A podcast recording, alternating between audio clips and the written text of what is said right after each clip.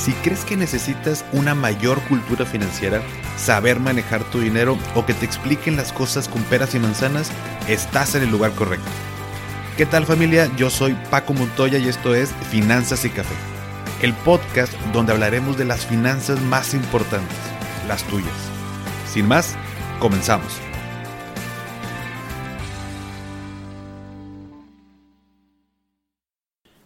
Hola a todos y bienvenidos de nuevo a Finanzas y Café. Espero que estén teniendo un excelente inicio de semana.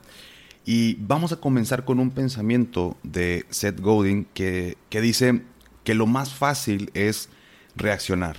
Lo segundo más fácil es responder. Pero lo más difícil es iniciar.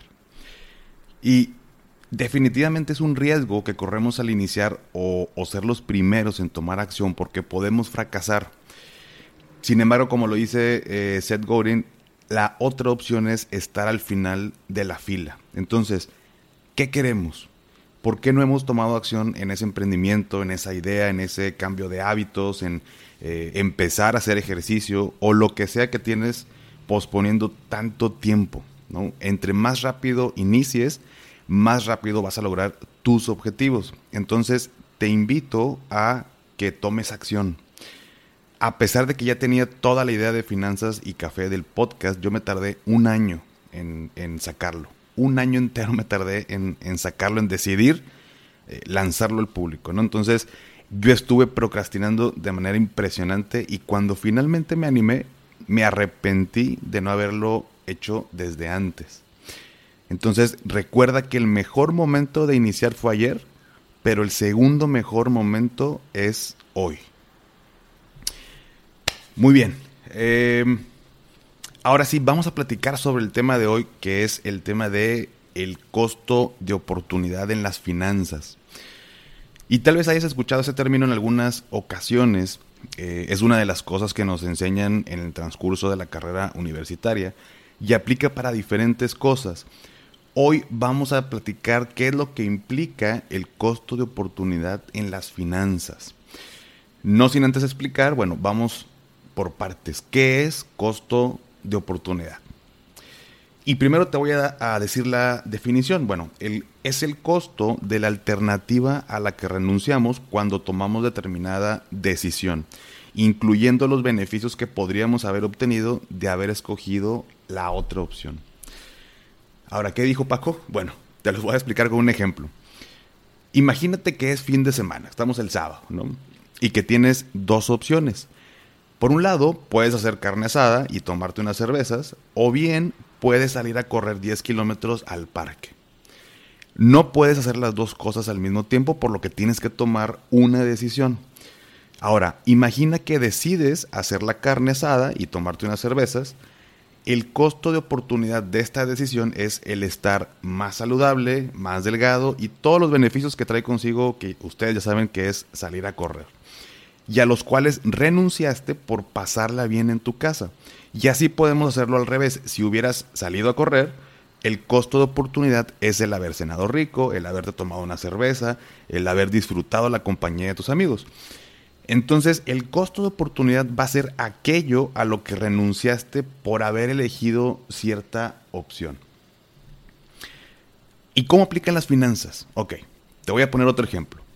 Imagínate que ya tienes tiempo ahorrando en tu cuenta de banco. Ahí mantienes tu dinero donde sabemos que no genera ningún rendimiento, al menos no por encima de la inflación. Y también tienes la opción de moverlo o, meterlo en CETES con un rendimiento del 6% anual. Este 6% anual es tu costo de oportunidad. Es a lo que renunciaste por haber dejado tu dinero en tu cuenta de banco. ¿Y por qué es importante saber el costo de oportunidad en las finanzas personales? Bien, porque cada decisión que tomamos estamos renunciando a los beneficios de otra alternativa que puede ser mejor. Ahora bien, este costo de oportunidad muchas de las veces no lo analizamos o no lo conocemos porque obviamente, digo, pues, nadie quiere perder o nadie quiere tomar una mala decisión. Sin embargo, ¿cuál es la clave de todo esto? Bueno, es el conocimiento, es la información.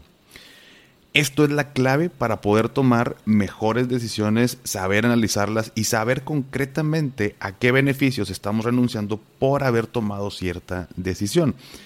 Ahora bien, como ya lo he mencionado anteriormente, no quiere decir que esté mal dejar tu dinero en tu banco. Mucho va a depender de cuál sea tu meta, tu horizonte de planeación y el perfil de riesgo. Pero el dejar tu dinero ahí por desconocimiento, ahí sí es parte de tu responsabilidad y de mi responsabilidad y de la responsabilidad de todos nosotros. Hoy en día no hay excusa eh, para no estar informados, hay mucha información en las redes, en libros, en experiencias de otras personas. Por eso hoy te invito a tres cosas. La primera, reflexiona en la última decisión financiera que tomaste, puede ser de ahorro, de inversión, de la compra de algún producto, qué sé yo. Lo último que hayas hecho y reflexiona en el costo de oportunidad cuáles fueron los beneficios a los que renunciaste por haber elegido comprar una cosa y no la otra, por haber ahorrado en cierto instrumento y no en otro.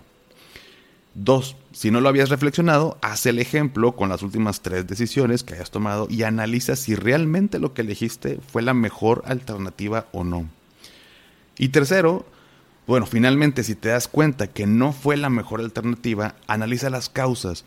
¿Fue por desconocimiento? ¿Fue por flojera? ¿Fue por comodidad? ¿Por, por qué fue que tomaste esa decisión? Me encantaría que me platicaras eh, algún ejemplo, alguna decisión que hayas tomado y que, eh, que, hagas el análisis del costo de oportunidad y me lo compartas y lo platiquemos durante esta, esta próxima semana. Trata de no ser fatalista, si tomamos una mala decisión no pasa absolutamente nada, eso ya fue. Pero si ya sabes esto, ahora sí ya es responsabilidad tuya de aplicarlo y sacarle el mejor, el mejor provecho. Bien, hasta aquí. Espero que te haya servido y si fue así, comparte el episodio para que más gente le ayude. Sígueme en Instagram como arroba finanzas y café y con gusto platicamos por allá. Que tengas excelente inicio de semana. Hasta pronto.